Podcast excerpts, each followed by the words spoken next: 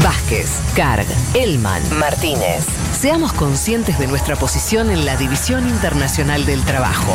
Lo demás, lo demás, no importa nada. Nada. Un mundo de sensaciones. Eh, bien, y, ah, y quería leer uno que tenía que ver para que vayamos a la columna de Leti. Mm, mm, mm, que decía, bueno, ahora lo perdí, pero eh, un oyente, o un oyente, no, no me acuerdo, que decía que eh, recién se enteró que está en Sudamérica. eh, Guyana la semana pasada, una- como diciendo, bueno, sí, es algo que no es muy conocido. Eh, vos nos vas a hablar de esos territorios Sí. que una pregunta es, ¿es América Latina? Y hay debate sobre eso. Geográficamente son parte de Sudamérica, sin dudas. Políticamente, culturalmente, ¿lo son o no lo son? Bueno, intento llegar a una especie de conclusión al final de la Dale. columna, que en realidad es abierto porque no es que, que hay algo que diga que sí o que no, pero vamos a ir viendo. Para mí lo que vos decís va en mármol, Leti, así que... sí. sí, sí. ¿Vos decís? Sí. Bueno, primero le agradezco a Lucas Percuoco, que es un oyente de Futurock, que fue quien me dio la idea, y de hecho los invito, Fede, si quieren tirar ideas, siempre son bien Dale. recibidas.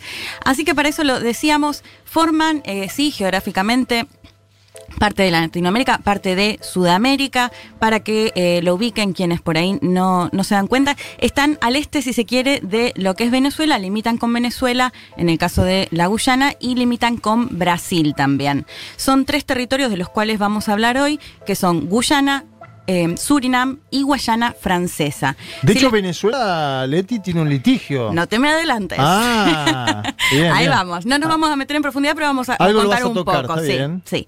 Eh, si les parece, vamos a ir explicando un poco algunos datos de cada uno de estos territorios. Dale. Para empezar, arrancamos con Guyana, que es la que está justamente en el límite con eh, Venezuela, que se llama República Cooperativa de Guyana. Georgetown es su capital, que quizás la hayan nombrado. Sí, cooperativa. Que Es es- el único país que tiene el nombre cooperativo en su nombre. Entiendo ¿no? que tiene que ver El sueño de justamente Carlos por Heller, ¿no? una cuestión política más, eh, más a la izquierda, o sea que no es Sí. casual que se le haya agregado cooperativa a República de Guyana. Eh, tanto Guyana como Surinam fueron en su momento colonias holandesas. En el caso de Guyana, en 1814 se firma un, un, eh, un tratado por el cual Holanda, Países Bajos, desde que vimos la columna del domingo pasado, Países Bajos le cede el territorio al Reino Unido y entonces eh, Guyana particularmente va a ser eh, colonia británica hasta eh, 1966. En 1970 se declara finalmente eh, república. Por ende, hablan en inglés, o sea, la, la lengua oficial es inglés. De hecho, me escribía ahí recién periodistán Fernando Duclos, que Sí. creo que todos lo conocen, Sí, y siempre claro. hablan, que estuvo en Guyana y lo que él me contaba es interesante, que cuando pasás de Brasil a Guyana tenés que cambiar el lado del que vas manejando. No. Eh, digo, como dato color, pero que, está buenísimo, que habla un poco de la historia. Eh, pa- para, Qué lo- complicado decir eso. O sea, Sí. eh, eh, tenés que cambiar el, el carril. Claro. Wow. Eh, después un dato que me pareció interesante es lo que tiene que ver con eh, la religión, que bueno, Mm. que tampoco es casual. El 50% aproximadamente son cristianos, pero en su mayoría son protestantes. Claro, claro. Y después tienen un 30% de hindúes. ¿Y por qué se da esto? Porque justamente como fue colonia del Reino Unido, eh, bueno, ahí me- después lo cuentan bien los, los historiadores a los que les consulté, pero se venía medio con la leyenda, o los conquistadores venían con la leyenda del dorado a estas regiones, que vamos a ver que también hay oro. Eh, y después terminaron más, sobre todo en lo que tiene que ver con las plantaciones, con lo agrícola, y para eso, sin escapar a gran parte del resto del territorio de Latinoamérica, es que llegaron esclavos de África y también en el caso, bueno, de Guyana, llegaron muchos eh, indios e Mira. indias. Entonces es un porcentaje Pero eso es por el vínculo con que. con la India Reino Unido. también- Reino Unido claro, fue colonia del colo- Reino Unido, por entonces por ende también eh, hay un porcentaje altísimo de eh, indios e indias y bueno, en lo religioso hindúes, que además son los que por ahí detentaron más lo que tiene que ver también con el poder político, si se quiere, sobre por ahí el resto de la pobla- población más afrodescendiente ya. Eh, si les parece, para meternos un poco más eh, de lleno en lo que nos comentaba justamente, eh, lo adelantaba Juanma, en estos territorios que son muy pequeños, porque si uno los compara, Sí. son provincias argentinas, como para tener una noción, tiene una población de 800.000 eh, habitantes, o sea, son, son pequeños, pero tiene un conflicto con Venezuela en la región de Sequibo. Si les parece, lo escuchamos a Sergio Cubila, que él es profe de Historia Geografía, eh, magíster en Ciencias Sociales. Nos contaba un poco este conflicto y ahora lo analizamos. Algunos ecos de estos procesos de colonización quedan o impactan todavía en el presente. Uno puede ser, por ejemplo, la disputa territorial que tiene Venezuela con Guyana por el territorio de la región de Esequibo, bajo el argumento o el criterio del uti possidetis, es decir, de la más antigua ocupación.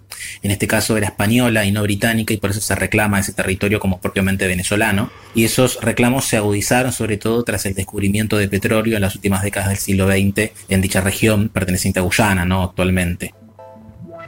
Claro. Bueno, es una religión que eh, además se descubrió petróleo no hace tanto y de hecho un dato que me pasaba Tomás Listriani, que es otra de las personas que consulté, per cápita sería como 250 mil dólares para cada ciudadano y cada ciudadana de Guyana, o sea, es importante. Periodista me pasaba una nota de la BBC Wow. que también me pareció muy interesante con el título ¿Puede Guyana convertirse en el país más rico del mundo Mm. por este descubrimiento? Claro, muy poca población y si ahí encontrás eh, petróleo, Claro. mucho petróleo, Y Juan Fran Torres, que también es un oyente eh, venezolano que siempre nos escribe, él me contaba o hablaba de este conflicto que se da en esta región entre Venezuela y Guyana, en el cual esta semana se va a hacer, se va a avanzar en un juicio internacional justamente por esta región en disputa, de la cual Venezuela no va a participar, me lo contaba. Del juicio. Porque de este juicio, sí, eh, en esta región que genera, genera tensión y bueno, con este trasfondo de, del petróleo y el dinero que, que llega. Hasta acá lo que tiene que ver con la Guyana. Si les parece, pasamos al vecino Surinam, Sí. que como les decía, pues siguió están, están los tres como pegaditos. bien pegaditos, ¿no? Sí. Y, y de hecho los tres están casi, salvo por esa frontera que vos contabas con Venezuela, digo esto por si alguno lo tiene en el mapa claro, eh, eh, los tres limitando con Brasil, ¿no? Claro. casi encerrados, Al sur casi con rodeados por Brasil. Así es. Bien. Surinam. Pasamos a Surinam, que es el que está en el medio. claro, que está en el medio, exacto. Eh, que lo decíamos, Surinam sí continuó siendo colonia holandesa hasta el 75. Ajá. Hay una, un periodo dictatorial que, dictatorial que tampoco escapa a la región eh, hasta eh, los 80. Y em, bueno, acá también es interesante porque hay más de hay muchas etnias eh, y lo interesante es que al ser colonia holandesa el idioma oficial es el holandés. Bien. Y si les parece, escuchamos igual a primero Tomás Listriani porque tiene algunos datitos interesantes que los vamos a, a contar. Eh, Tomás Listriani es el director académico de Embajada Abierta, que si no los conocen se los recomiendo, hacen informes súper interesantes ¿Cómo se sobre llama? lo- Embajada Abierta. Es el think tank de, creado por Jorge Argüello, ¿eh? El, embajador argentino en los Estados Unidos. que hacen Mirá. unos informes súper interesantes por ahí cuando hay elecciones y demás, así que se los recomiendo seguir. Él es politólogo y profe de historia, si les parece, escuchamos lo que nos decía sobre Surinam. Tenemos un país en América del Sur que habla holandés, mayoritariamente. Surinam también tiene petróleo y por eso también eh, recientemente descubierto se trata de poner como la nueva, la nueva Guyana también, pero también tiene aluminio, que es muy importante, es una industria importante. Si en Guyana decíamos que lo que importaban eran los hindúes, en Surinam importa el Islam. Es el país más islámico de América. Em, eso se ve mucho en las construcciones, por ejemplo. ¿no? En el centro tenés, de en Paramaribo, eh, se ven mucho los palacios de la época holandesa, típicos como si fuera Ámsterdam, eh, con cosas de la Compañía de las Indias este, Occidentales en este caso y qué sé yo, y del lado del de enfrente tenés una mezquita, por ejemplo. Eh, como si Guyana tuviera poco con el problema de Venezuela y Esequibo, Surinam también le reclama territorio a Guyana, que es la región del Tigri. Es el sudoeste de, de Surinam, es una franjita chiquitita, que es prácticamente toda, toda selvática.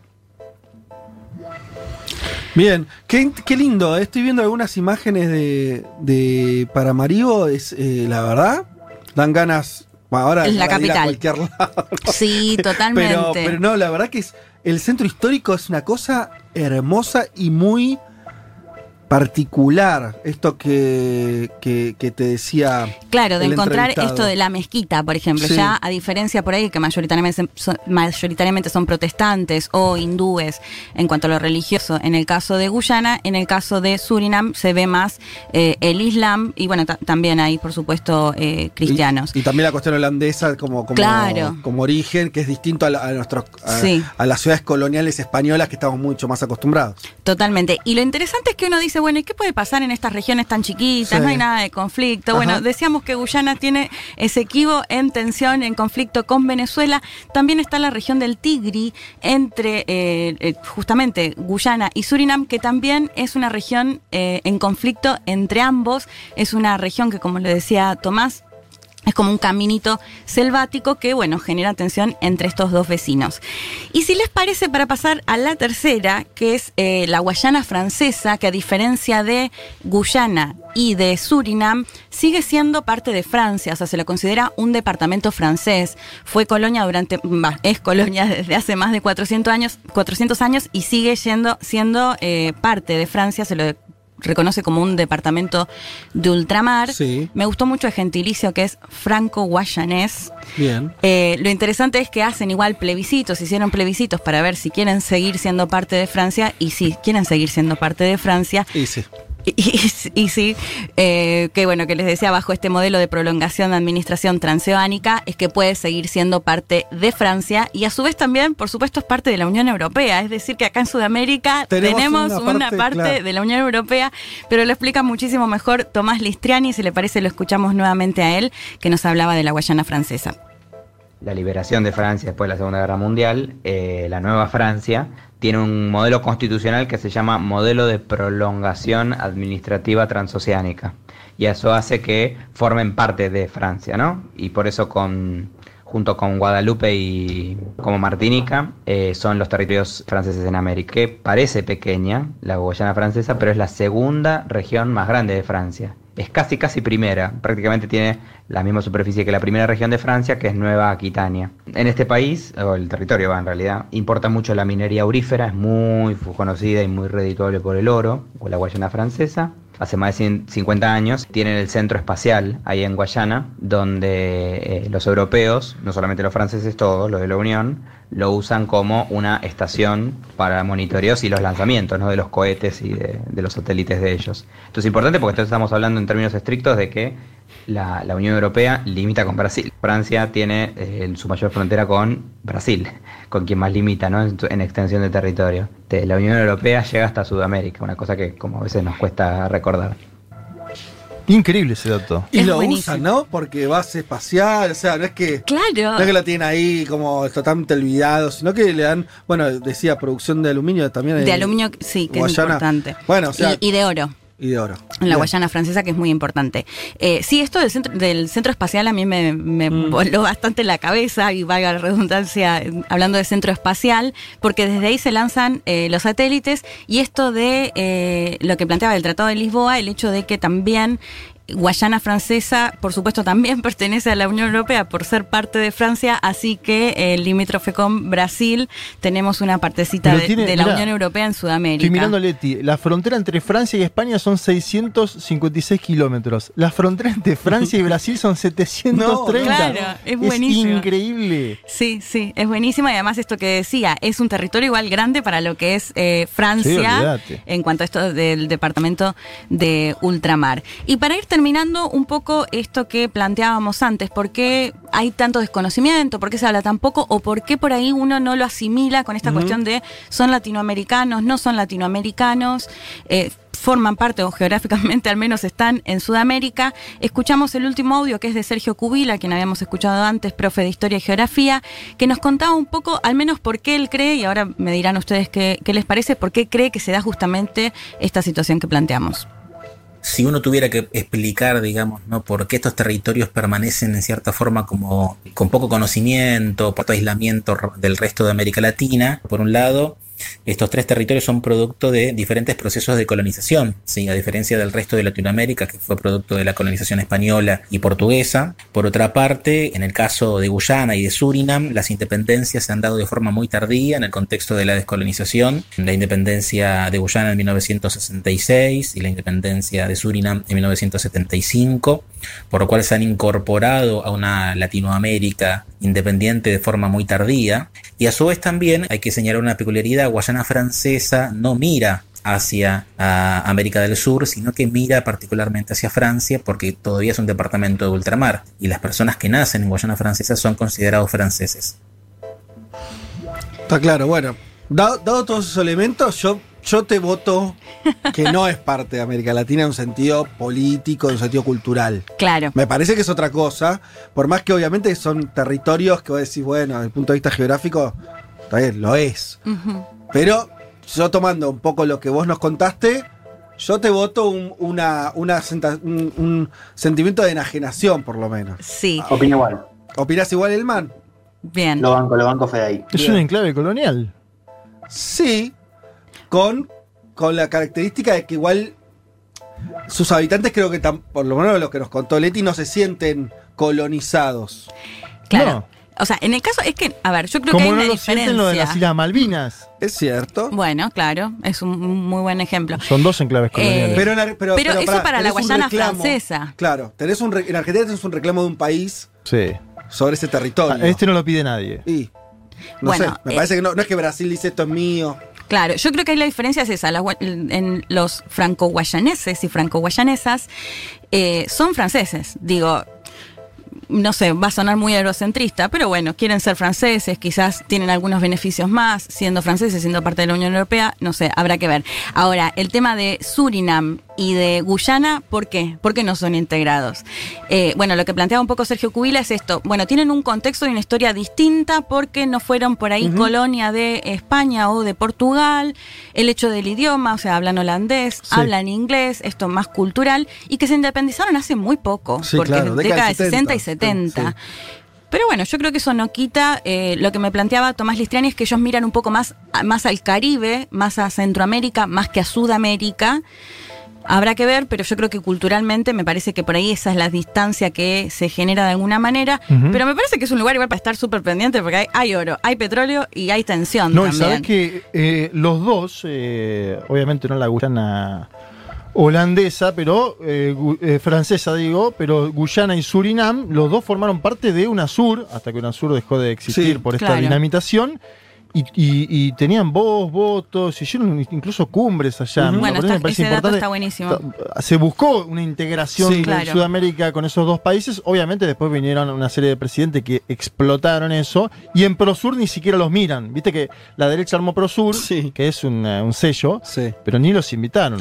Bueno, quién sabe si esta columna por ahí da pie, viste que hablábamos del mapa bicontinental Argentina y después se- salieron a oficializarlo y a decir que se va a vender más y se va a poner en las escuelas, por ahí generamos que, que se logre integrar un poquito más a estos países que están tan cerca. Está muy bien y ahí para que Con la embajadora Leti. teníamos algunos mensajes. Bueno, no me molestaría para nada ser de- diplomática no, y Era linda las imágenes. Algunos recordaban, algunos recuerdan que Se viene el viaje de Leti. desde, desde Guyana francesa se lanzó el, Ar- el ARSAT.